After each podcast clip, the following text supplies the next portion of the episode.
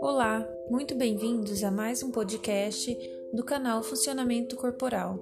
Aqui quem fala é a Kelly e hoje falarei sobre algumas questões importantes e também curiosas sobre a respiração dos povos bajaus.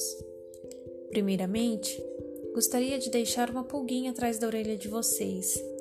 Por acaso vocês já foram em algum mar, lago ou mesmo alguma piscina e tentaram contar quantos minutinhos vocês conseguiriam ficar embaixo d'água?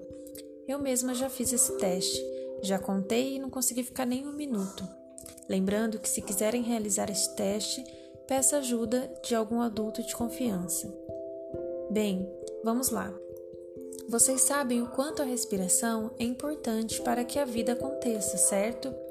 E que o órgão respiratório também faz parte dessa importância, visto que não conseguiríamos mergulhar por muito tempo sem ele. Então, a pergunta que eu faço a vocês é: por que, que existe diferenças entre alguns povos com relação à capacidade de mergulho? E outra coisa também, por que alguns povos conseguem permanecer por mais tempo embaixo d'água?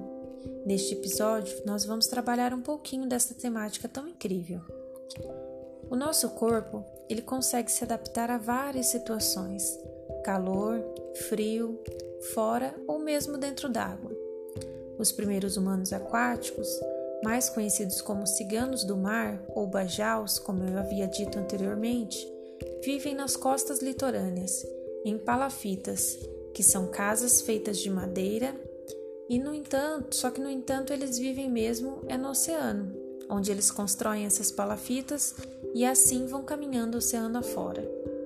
Estes povos vivem embaixo d'água, não o tempo inteiro, como vocês provavelmente imaginaram, mas grande parte do seu dia.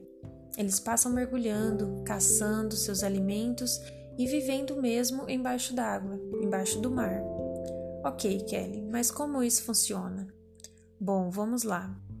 Como eu falei inicialmente a vocês, o nosso corpo consegue se adaptar, certo?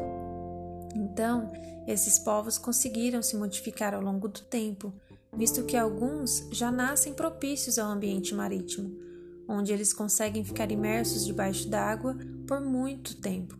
No caso, temos relatos de 5 a 13 minutos o que seria impossível para nós, grupos não adaptados. Se permanecêssemos mais que alguns segundos, não aguentaríamos, além dos efeitos provocados por conta da pressão em nosso corpo. Nós não resistiríamos. Estes povos, eles conseguem atingir profundidades inimagináveis, bem maiores que os próprios mergulhadores que conhecemos. Sabe aqueles que mergulham todos todo equipados? Pois é, os ciganos do mar não utilizam nada, nadam apenas com o corpo mesmo. Enfim, vocês sabem o porquê dessa diferença? A explicação mais plausível se encontra em um órgão diferente do pulmão.